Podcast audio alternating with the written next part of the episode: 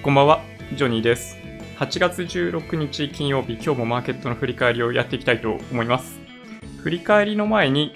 えー今日は一つニュースを取り上げてから振り返っていきたいと思います。NHK ニュースウェブなんですけど、昭和天皇廃越期で合ってるかな？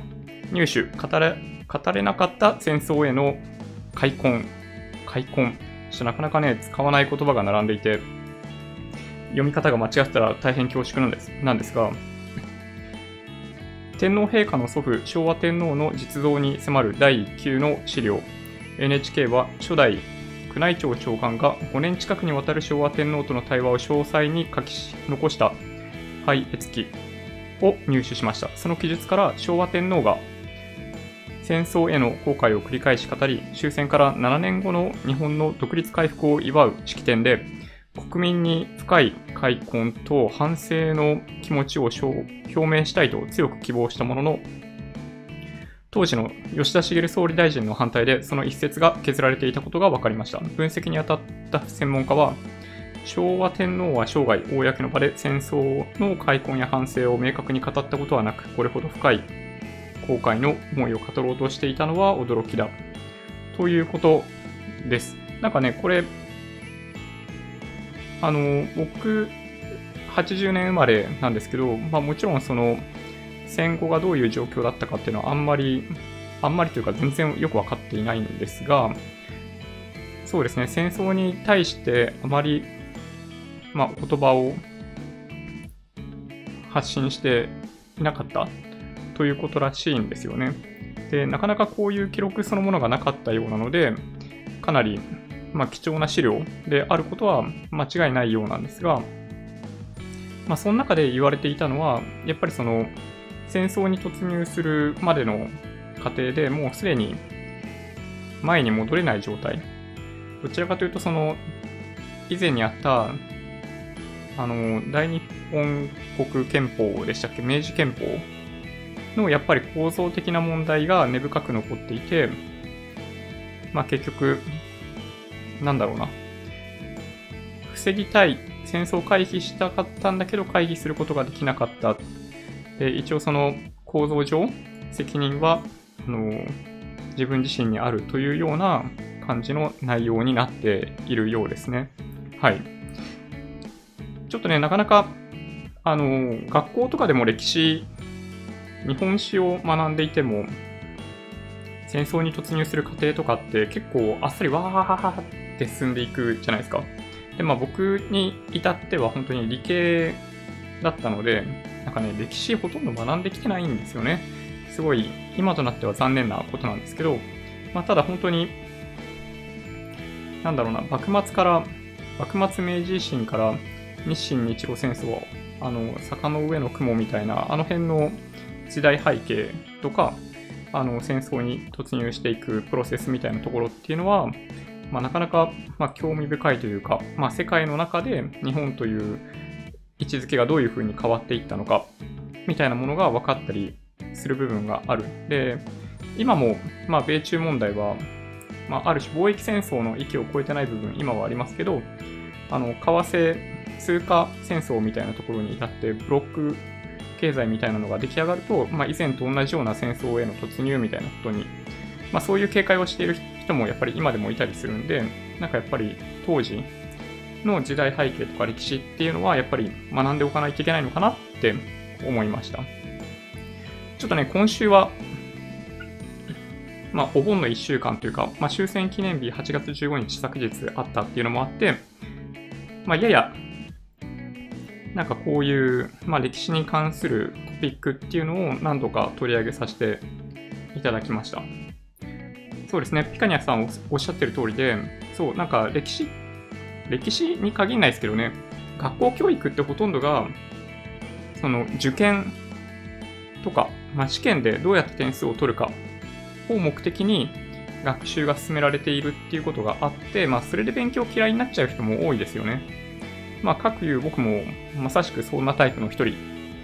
ですけど、そう、歴史に関しては、なので、もう全然よくわかってないですね。まあ、ただ、まあ僕の理解が正しければ、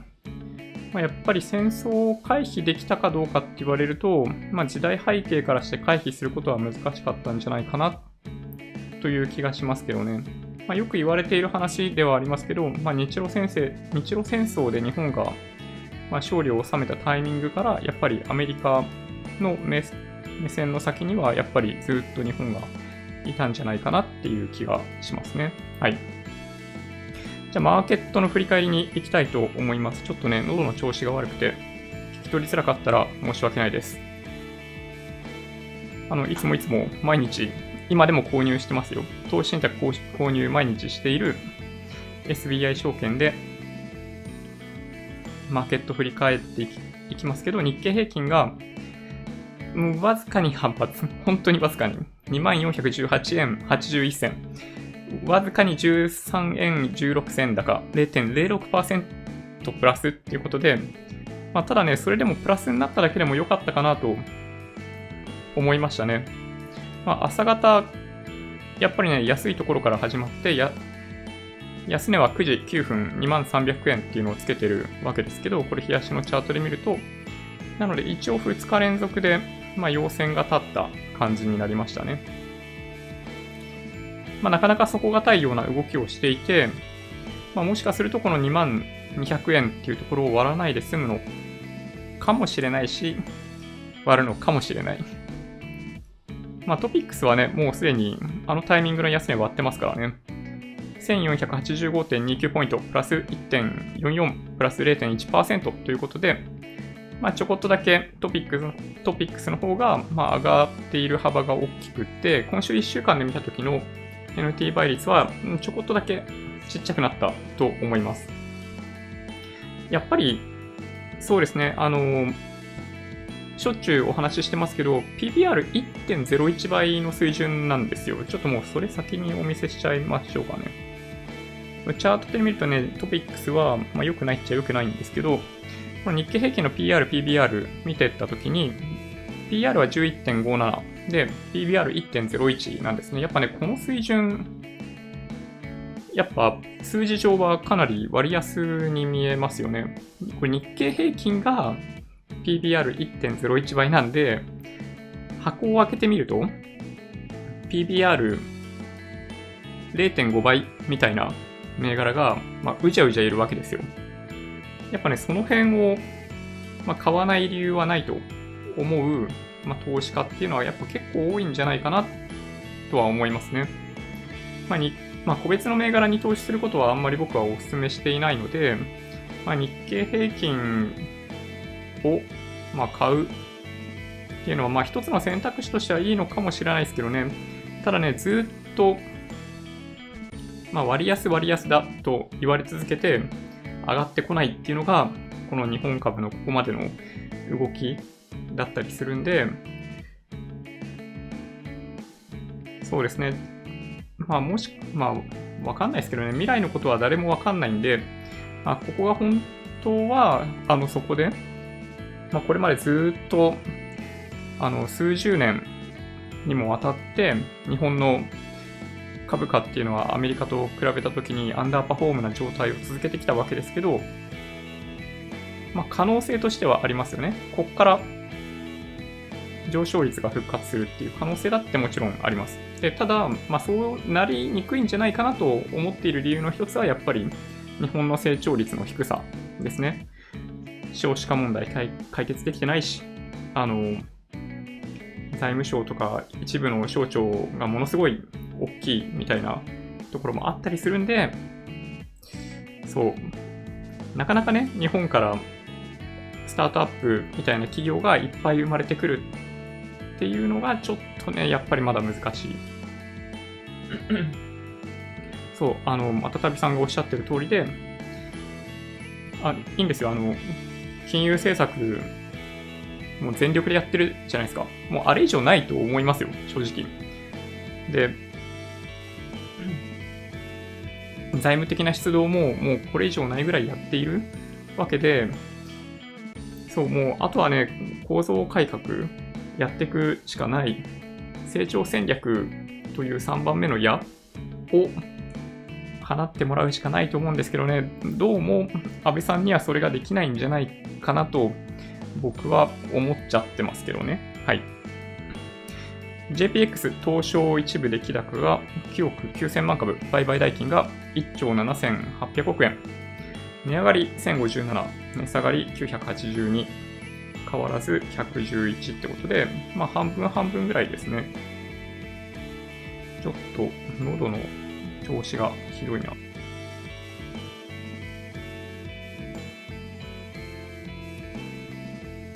はい、失礼しました。えー、っと、モーニングスターで新高値銘柄数見ると30あって、新安値銘柄数は92と多いんですけど、まあ、トレーダーズウェブでちょっとね、一部業種別の動向を見ていったときに、そうですね、やっぱり、いや、情報通信は僕の中で、情報通信、電気機器は気になるところですね。はい。まあ、安い方はちょっと数が多いので、あんまり見ないんですけど、まあでもそれでも情報通信とかもすごいいっぱいありますね。ずっと地銀が新安値を更新しまくってましたけど、ちょっと最近落ち着いてるのかな。どうなんでしょうね。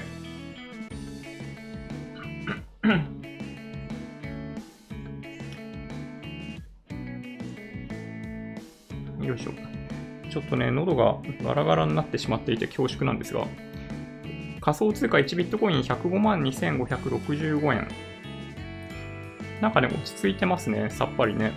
どうなっていくんだろう。ちょっと売られている感があり、冷やしで見ても、まあ、100万円に近づいていく過程では結構買われてるのかもしれないですけどね、上昇していくという予想をしている人が未だに65%いるみたいなので、まあ、ちょっと上値は重いのかもしれないですね。はい。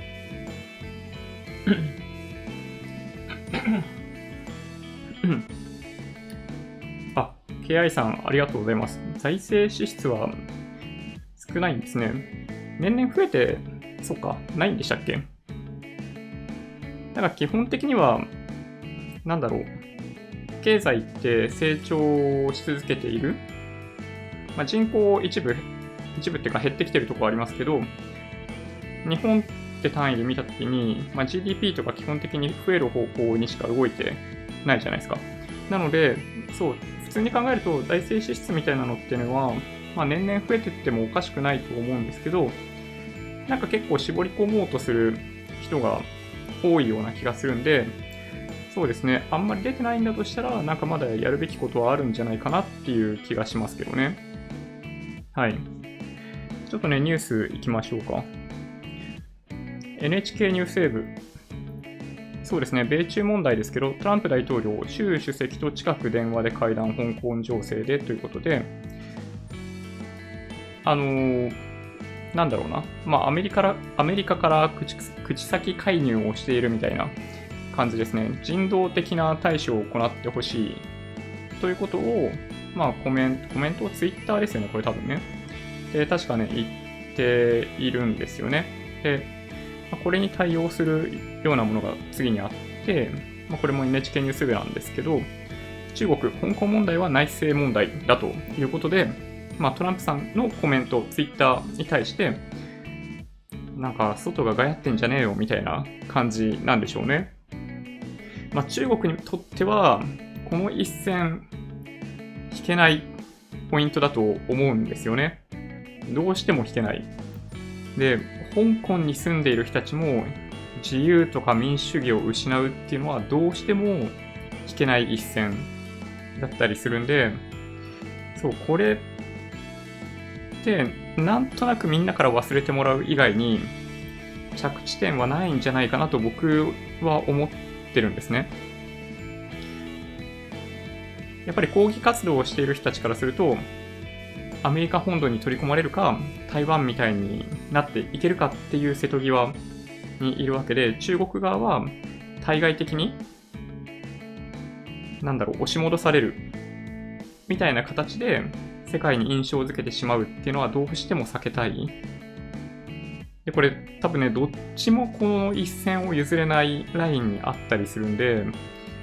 これ解決するのはかなり難しい。なので、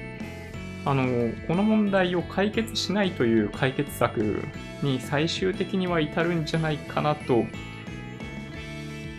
僕は思ってますけどね。はい。あ、慎太郎さん、あの、いつもスパチャありがとうございます。しばらく株価で一喜一憂するのはやめて、趣味のロードバイクで人生を楽しみたいと思います。いいですね。ロードバイク、いいですね。ロードバイクってあの自転車ですよね。あの、僕もね、すごい自転車実は、まあ、ここ半年 ?1 年ぐらい買いたいと実は思っていて、あの、ジャイアントとかは結構コスパが良くていいよみたいな話で、まあ、進めてもらったりもしてるんですけど、なんかね、いかんせん、実は今住んでるところに、本当情けない話なんですけど、自転車置き場がないんですよね。これね、本当に自転車買ったら、多分ね、毎日は乗らないかもしれないですけど、乗って、そう、GoPro、最近 GoPro そんなに使ってないんであれなんですけど、そう、GoPro で本当に動画撮りたいなって思ったりするんですよね。そう。なんかね、そんな GoPro のお話は今日後半でちょっとしようかなと思ってたりします。なんかね、今、本当にマーケットブラブラブラブラしちゃっているんで、そう、多分ね、動かないっていうのが正解かなと思います。あの、そう、慎太郎さんがおっしゃるように、一喜一憂するのはやめて、動かない、何もしないが、僕も正解かと思ってますね。あ、ちょっと話、それてしまいましたけど、そう、中国はこんな感じ。ちょっと最最後のままとめがひどかったですかね。アヘン戦争の再現。あ結構ね、難しいですね。まあ、韓国のお話とかも、そうですね、ちょっとね、この辺お話し始めると、結構どこまでも僕も喋ってしまいそうなんですが、もともとの米中問題ですね。中国、アメリカの追加関税に対抗措置の方針示唆ということで、なんかね、追加関税するよって言ってから、まあ怒ってましたよね。中国は怒ってたんですけど、どういう対抗措置を取るのかみたいなものが、なかなか、まあ、出てきていなかった。まあ、出てきてなかった中で、原安をちょろっと進めてきたので、まあ、あれがある種中国の回答なのかな？って思ってたんですよ。でまあ、もしかしたらそういうことなのかもしれないんですけど、なんか必要な対抗措置を取らざるを得ないと言っている感じで、ただね、具体的な内容はないんですよね。で、中国は、まあ、中国とアメリカだと輸入量って側面からいくと、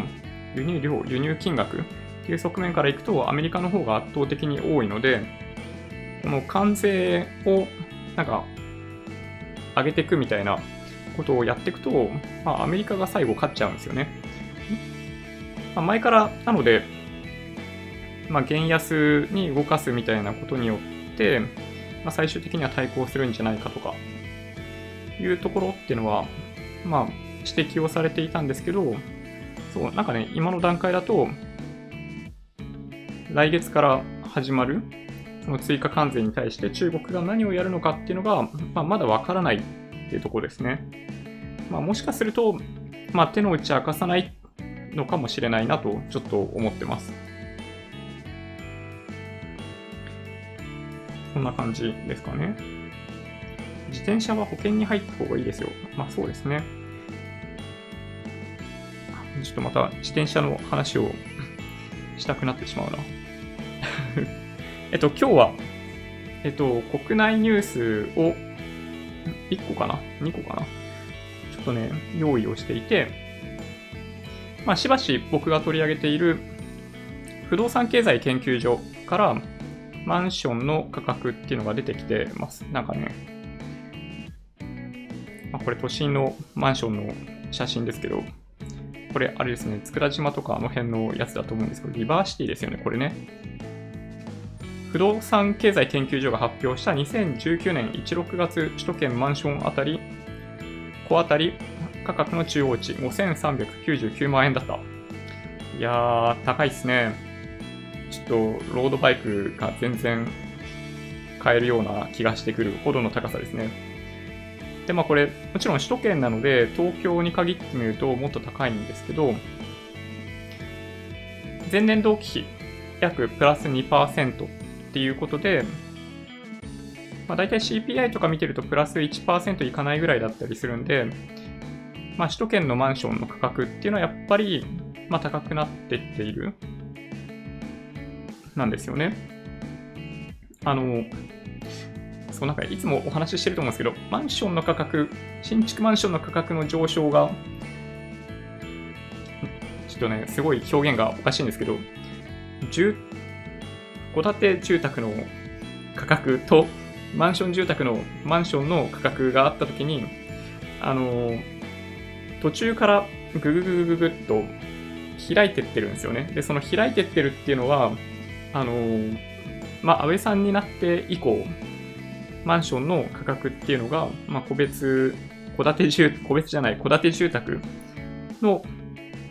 価格からやや乖離してきていて、で、まあ、それっていうのは本当に、まあ、マンションの方が割高ってことです。一言で言うとそういうことですね。で、購入するんだったら、まあ、総論としては戸建ての方が、だから、いいって言えるんですけど、まあ、都心で戸建てを買おうもんなら、本当に1億以上出さないと買えないような状況で、マンションも新築の価格が平均で東京だと7000万超えてるんですよね。なので、そう、あの、都心に住んでいる大部分の人たちは、そう、家を買わなくなってるんですよ。で、別の動画で、まあ、いらないものみたいな形で、まあ、住宅、持ち家じゃなくても大丈夫みたいな話をしてましたけど、そう結構その、どうしても感覚が、その東京にいる自分の感覚になりすぎている部分があって、あの、まあ、大家さんが高齢の人に貸してくれないケースがあるんで、持ち家の方がいいっていうご指摘結構いただいてたんですけど、多分、まあ、特に東京はそうだと思うんですけど、ここから20年、30年って経った時には、あのその高齢者に対して家を貸さないっていう選択肢はおそらくなくなってくんだと思うんですね。東京都心の住宅価格っていうのはおそらくオリンピック終わっても僕の予想ですけどあんま変わんないと思ってるんで、まあ、どっかのタイミングからみんなそう貸し出さないといけない。住宅の供給数とか在庫量っていうのを日本は特に制限を設けてないんで、マンションとか作りまくってどんどんどんどん増えてる。だけど、まあ、東京は幸い、ね、人口が7万人とか直近でも増えてるんで、まあ、なんとか在庫を消化できているのかもしれないですけど、やっぱどっかのタイミングで、やっぱ供給過剰っていう状況が生まれるかなって僕は思ってますけどね。まあそんな感じで、はい。まあ不動産経済研究所は、あの僕結構好きで、好きでっていうのも変ですけど、あの、ぜひググってみていただけると嬉しいですね。不動産経済研究所って調べると、まあ、トップニュースとかあるんですが、この左下のところにマンション建て売り市場動向っていうのがあって、まあ、今回のデータは、まあ、この辺のこの首都圏、首都圏マンション当たり価格と占有面積の平均値と中央値の推移なんですけど、あの毎月恒例で首都圏マンション建売り市場動向みたいなものが発表されてます。まあ、この数字って結構、まあ、参考になるというか、あのちゃんと時系列で価格がどう変わってるかみたいなものもその中のレポートに含まれているので、まあ、これから住宅の購入を検討しているっていう方にとってはなかなか良いレポートなんじゃないかなと思いますね。あ、KI さんコメントありがとうございます。今だと、そうなんですね。高齢者にも貸してるんですね。なんか、まあ僕もね、ちょっとデータのソースが怪しいんですけど、あの、正直不動産っていう漫画ご存知だったりします？あれ、ちょっとね、なかなか、うん、面白い漫画といえば漫画なんですけど、あん中で出てくる数字だと、6割ぐらいの大家さんは、全体としてですよ、高齢者に対してのその貸し出しっていうのをに対して抵抗があるそうなんですよね。はい。そんな感じかな。ちょっとね、僕もね、あの、家買うなって言ってるわけじゃないんですよ、僕。あくまで。あの、コメント結構いただくんですけど、あの、総論として、あの、需要と供給が、なんだろう。供給が増えたら、あの、どっかで価格下がるじゃないですか。で、下がっていくんだとしたら、やっぱ買えないし、そう。ただ、個別に見てった時には、物件一個一個で見てった時には、もちろん、あの、買った方がいい物件とかあると思うんですけど、まあ、それは買えばいいと思います。ただ、ただですよ、あの、ものすごい割安な物件がもしあったとしたときに、それが自分のところまで流れてくるかって言われると、僕は流れてこないと思ってるんですよ。そんな割安な物件が。だってどう考えても、不動産屋さんだってですよ。あの、自分たちで買い取って、あの、別で自分たちで売った方がいいじゃないですか。そんなに割安な物件が流れてきたら。市場価格から本当になんかあの500万とか安い価格で、まあ、彼らが買い取ることができるんだったらそこから売った方が絶対いいじゃないですか。そうしたら彼ら自身が手数料のあの、まあ、両手だったとしてもなんか6%とかそんぐらいしか手数料もらえない。だけどなんか500万とか1000万とか乗せて物件売ることができるようなものが流れてくるんだったらはっきり言ってそれをそのままレインズに乗せるようなことしないですよね。どう考えても。なので、僕は、そう、あの、不動産投資って、そう、なんか繰り返し同じようなことばっかり言ってますけど、あの、不労所得では本当にないと思ってて、あの、たゆまぬ努力によって、良い物件を見つけて、もしくはあの市場価格だったとしても自分で付加価値をつけてあの高く貸し出すとか、なんかそういう部分がないと、不動産っていうのは本当に難しいと思ってますね。はい。そんな、そんな感じかな？ちょっと、はい、あの、家の話になると僕ね、いや、欲しいですよ。チャンスがあれば買いたいと思ってます。なんかね、あの、競売の話とかもちょっとコメントでいただいたので、うん、今度そういうの調べてみようかなって思いました。で今日は面白いニュースが1個あって、まあ、個別企業のニュースと言っていいのかわかんないんですけど、まあね、これネトラボの記事なんですけど、ファミリーマート。土曜の牛の日で利益約7割増、予約制で廃棄金額が8割減に。これすごくないですか？これね、結構なんでこれをここまでやってこなかったんだろうと、多分多くの人が思っているに違いない。で、この今、廃棄金額8割減じゃないですか。で、これね、記事に書いてあるように、土曜の牛の日の裏切り利益が昨年比で約7割増。これすごくないですか？なんか、いつも恵方巻きとかおせち、クリスマスケーキ、大問題になってるじゃないですか。なので、そう、やっぱりね、あのー、あの売り方って、オーナーに対して、まあ、売りつけているような本部のやり方ってちょっとやっぱどうかと思いますよね。まあ、最近かなり、なんだろう、そのオーナーに対して厳しいっていうことが言われていたりしたので、まあ、結構注目されているこのコンビニだったりするんですけど、まあそうですね、ちょちょっと読みますよ。ファミリーマートは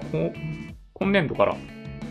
季節商材の予約制推進の方針を打ち出しており、その一覧として土曜の牛の日うなぎを原則予約制で販売。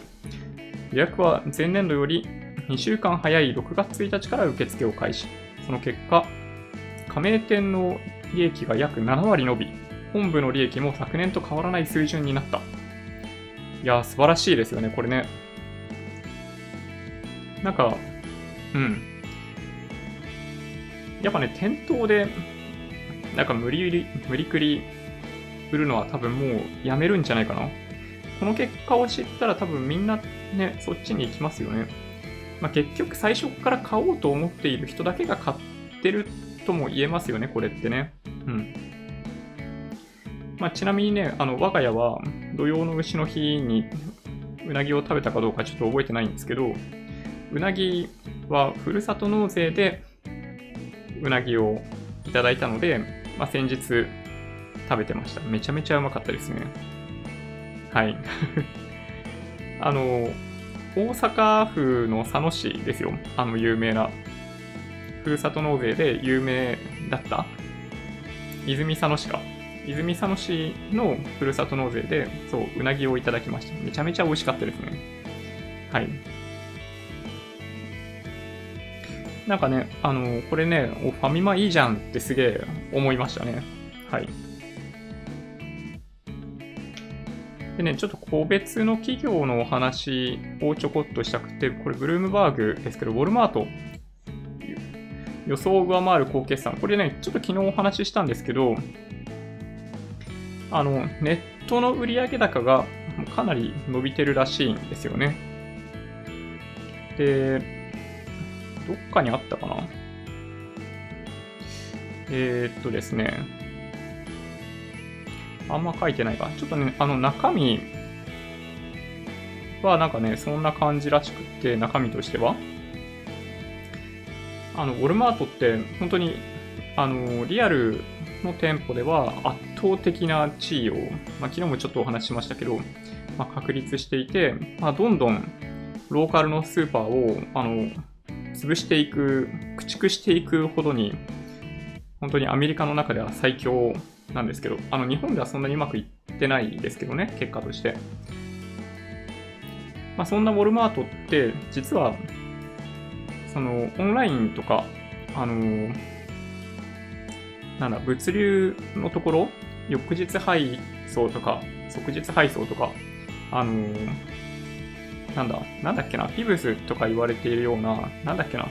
あの、オンラインで購入して帰りにピックアップするみたいな、そういう方式のシステムとかをものすごい投資を実はしていて、そう、オンラインの業績がすごい勢いで伸びてるんですよね。その上昇率だけ見ると Amazon を上回っていて、ちょっとね、全然覚えてないんですけど、Amazon がプラス10何パーとかに対して、ウォルマートはプラス30%とか、なんかね、そんな感じ、そんな感じだったり、だったような気がします。本当にね、ウォルマートは、まあ、ある種、まあ、いろんな問題も抱えてますけど、世界最強の小売会社の一つだなと、ちょっとね、改めて思いました。ちょっとね、2日続けてそんな話す話じゃないか。で、NVIDIA の業績も出ていて、これブルームバーグですけど、あのー、業績そのものはね、めちゃめちゃ悪いですよ。めちゃめちゃ悪いんですけど、まあ予想ほど悪くなかった。で、需要が徐々に回復してきている。で、まあここに書いてありますけど、ゲーム用 GPU の需要回復っていう感じみたいですね。まあゲーム用なのかどうかっていうのはさておき、まあ、本当に GPU の必要性って本当に高くなってきていて、まあ、ゲーム機もそうですし、まあ、僕みたいな動画編集のためには、やっぱり GPU 積んでないと全然話にならない。GPU 積まれているから、この MacBook Pro も、なんだ、フル HD で配信できてるんですね。事実上。なので、まあ、NVIDIA っていう企業は本当にね、あの今後の、まあ、ビジネスにとって重要な会社だと思っているので、この需要回復っていうのは、まあ、なんか印象的だなと思いました。はい。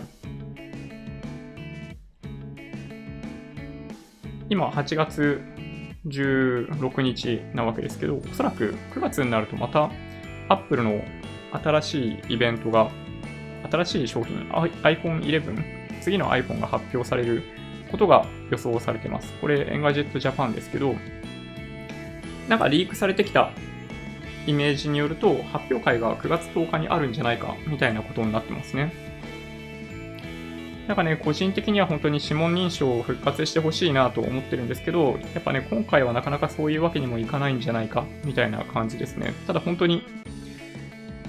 ものすごい多くの人が、まあ、特にね、日本人は iPhone 大好きなんで、まあ、僕もそうなんですけど、すごい注目ですよね。今 iPhone X 使ってるんで、まあ、今回買い替えようかなと思ってたりします。ちなみに僕はね、いつも買い替えた直後に、もともと使っていた iPhone は、あの、ビッグカメラ、まあ、ソフマップだと思うんですけど、に買い取ってもらってますね、毎回。結構いい値段で買い取ってくれるので、あの、もし家に、なんだ、そういう端末眠らせてるって人は、なんか積極的に買い取ってもらった方がいいかなって思いますけどね。で、その次が、そうなんですよね。ちょっとね、この秋口から新製品ラッシュかなと実は思っていて、これも Engadget Japan なんですけど、まあ、この時期、10月ぐらいだったかな。9月、10月に前回 GoPro Hero 7 Black、まあ、Hero 7が発表されたんですよね。で、 HyperSmooth の機能とかがものすごい良くって、あの、スタビライザー機能ですけど、もう GoPro 7はめちゃ売れでしたよ。で、DJI Osmo Action が出るまではもう本当に、まあ、一人勝ち状態だったと思いますね。まあ、今でも GoPro Hero 7は、まあ、アクションカムとしてはもうすごい使い勝手がいい。あんなタフな端末は、もうね、まあ、なんて言えばいいのかな。乱暴に使っても大丈夫なデジタルガジェットって、やっぱかなり高いニーズがあると思うんですよね。さっきの、あの、ロードバイクの話にもあったと思うんですけど、やっぱね、こういうデバイスが普及してくることで、なんだろうな、あの、レコーダー、ドライブレコーダーにもできますし、あの、本当に簡単に面白い動画とかが作れて、なんかね、こういう製品はすごいいいんですよね。で、なんかね、新しいタイプのハウジング、この周りの囲うやつっていうのが出てきて、あの、DJI の Osmo Action は、両方に液晶があって、なんか自撮りをするときに、どういう風に映り込んでるのかっていうのが自分の方の液晶で確認できるわけですけど、一応それに対しての回答なのかもしれないですね、これがね。まあね、なかなかね、GoPro の欠点は1個なんですよ、多分。その自撮りができてるかどうかっていうことじゃなくって、まあそれもね、それ2番目ぐらいなんですけど、僕の中では。一番重要なのは、それがね、水平かどうかがわかんないってことなんですよね。なんか例えばその、ちょっとね、だんだんガジェット系の話で、わけわかんないこと言ってたらごめんなさいなんですけど、あの、ピークデザインとかが出してる POV マウントで、例えばなんかこのリュックのこの部分に GoPro 取り付けるじゃないですか。で、真ん中カチッとかやっとけば大体固定できてて、まあなんとなく水平取れたりするんですけど、やっぱりね、ずっと斜めの状態で撮ってたりするんですよ、気がつくと。で、まあジンバル機能があるわけではない、あくまでスタビライザー機能なので、水平を取ることはやってくれないんですよね。で、そこが、まあ僕の中では唯一とも言っていい欠点だと思ってます。まあその機能はね、本当に、まあ難しいんですけど、そこをもし、まあ、ソフトウェアで、まあ、解決してくれるっていうことがあるとすごいいいなと思ってるんですよね。なんか現実には、なんか GoPro ってすでに 4K 動画撮れるところまでスペックが上がっているわけだし、なんか 4K で撮っておいて、水平を補正した状態のフル HD を用意する。まあ、クロップして、なんか角度を調整して出してくれるみたいなことをやってくれたら、なんかすごいいいのになって思ったりしますね。まあちょっとね、まあいずれにしても、この1個前の iPhone のニュースもそうなんですけど、まあ9月、10月あたりってのは、まあ、おそらく新製品ラッシュで、こっから。で、12月に向けて、あの、僕たちの財布が多分ガバガバになる時期が来ると思うんで、そう、いろいろ必要であればね、買い物をしたいなと思ったりしてます。はい。ちょっとすいません。僕の思考が出過ぎているかもしれないですけど、はい。これね、最後の1個、IT メディアのニュースで、これちょっと真面目な話なんですけど、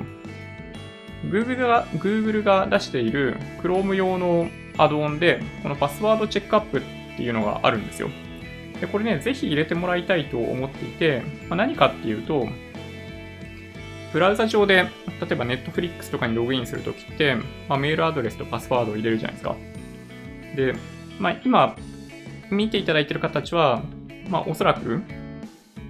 なんだろうな。ちょっと待ってくださいね。ちょっと画面も切り替えちゃおう。よいしょ。まあ、おそらく、一個一個のサービス、例えば Google、Twitter、Instagram、Facebook、もうありとあらゆるサービス一個一個違うパスワードを設定しているんじゃないかなって思うんですけど、もし設定してなかったら、まずそこから一個一個全部違うパスワードを設定するように、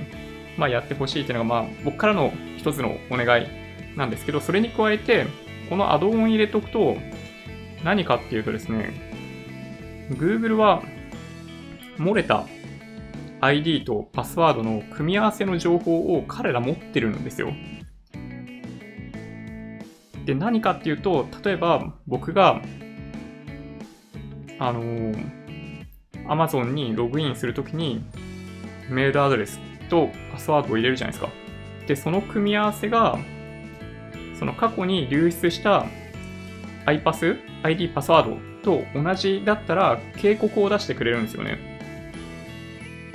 で、大体、ID、パスワード、個人情報が漏洩した時って、漏洩してからそれが実際に悪用されるまでって時間がかかるんですよね、大体。で、セブンイレブンの件とかもそうでしたけど、あれって漏れたの結構前なんですよ、あれ系の情報って。多分ね、2010年とかそんぐらいに、これ僕の予想ですけど、あの、500万件レベルで漏れたことがあるんですよ。とあるポータルサイトから。で、それがね、未だに結構そういう時に利用されているような節があって、まあ、簡単に言うとパスワードの使い回しっていうのをやってると、そう、今回、まあ、今回とかそのセブンの件でもそうですけど、メールアドレスとパスワードとかで、まあ、ログインすることができる。だからね、漏れたサイトで危ないことになるじゃないんですよね。あの、他のサイトで被害が出るので、パスワードを全部変えないといけないんですけど、まあ、このアドオンを使うと、もし万が一、その時に自分が利用したパスワードが流出しているものだった時に、あの、Google 様が、なんと指摘をしてくれるっていうアドオンなんですよね。はい。これがね、本当にだから、まあ、優秀だなと、まあ、僕は思っていて、で、まあ、その記事のタイトルにも書いてあるんですけど、あの記事そのものは説明文にも書いてあるんで見ていただけると嬉しいんですけど、なんとですよ、結構怖い話なんですけど、ユーザーの1.5%は流出済みのパスワードを利用しているそうです。これが現実。なので、そう、まあ、おそらくさっきお話ししたように、もう使い回してるっていうのが原因で、多分今も気づいてない、まあ、そんなユーザーが1.5%いるんだと思います。で、まあ、本当に実際に利用されるまで、悪用されるまですぐってわけではなかったりするんで、まあ、もし今もこの話を聞いていて、まあ、そういえば使い回してるなっていう方がいらっしゃったら、そう変えた方がいいですね。で、もうパスワードは一切覚えないっていう方向に行った方がいいと思います。はい。ちょっとね、本当に、そうですね、あの、コメントいただいてますけど、パスワードのリストはですね、えっと、ローカルにあるというかですね、あの、例えば Chrome で保存すると、あの、Google 様が大切に取っといてくれるみたいな感じですね。だから、あの、信頼できる企業として、どこか、Apple か、Google か、どこか、みたいな感じですよ。知らないところの、なんかそういう機能を使うっていうのはとてもじゃないけど怖いので、まあ気をつけるべきだと思うんですけど、そう、一切自分が各サイト、各サービスで利用しているパスワードは記憶しないっていう方が、安全だと思いますね。で、必要に応じて自分でパスワードを調べて入力してログインする。まあ、一回ログインすると、あの、クッキー情報とかで次から簡単にログイン、ログインというか、ログイン不要になるじゃないですか。なので、まあ、そういう感じで行くってのがいいかなと思いますね。そうそう、ベルトラさんがおっしゃってるように、そう、あの、ワンパスワードみたいなものもあったりするんで、まあそういうのを利用するのがいいんじゃないかなって思いますね。まあ僕はね、Apple と Google 様にお願いしている感じです。はい。まあたまに使い勝手悪いなと思うとき確かにあるんですけど、うん、まあいっかっていう感じですね。なんか、自分の情報を盗まれたり、クレジットカードとか悪用されるみたいなことになる、まあ、リスクを考えれば、ログインするときにちょっと手間がかかるなんてのは、まあ、小さな問題なのかなって思ってますね。はい。まあ、そんな感じかな。なんかね、今週はですね、もうニュースとかもあんまりないんであれですけど、まあ今週末に1週間の振り返りみたいなものをやっていこうかなって思ってます。来週の予定だったり、まあ、週足、月足で見たときに、今どうなのか、来週以降どうなのか。で、あとはまあ地政学リセクとして今後どういうのが出てきそうなのかっていうところら辺を中心に、まあ、週間の振り返りと今後の見通しみたいなのをお届けしようかなと思ってます。はい。じゃあ Twitter、Instagram のアカウントもあるので、ももしよろしければフォローお願いします。音声だけで大丈夫っていう方は、ポッドキャストもあるんで、そちらをサブスクライブお願いします。もし今日の動画が良かったっていう方は、高評価ボタンをお願いします。合わせてチャンネル登録していただけると嬉しいです。それでは、ご視聴ありがとうございました。バイバイ。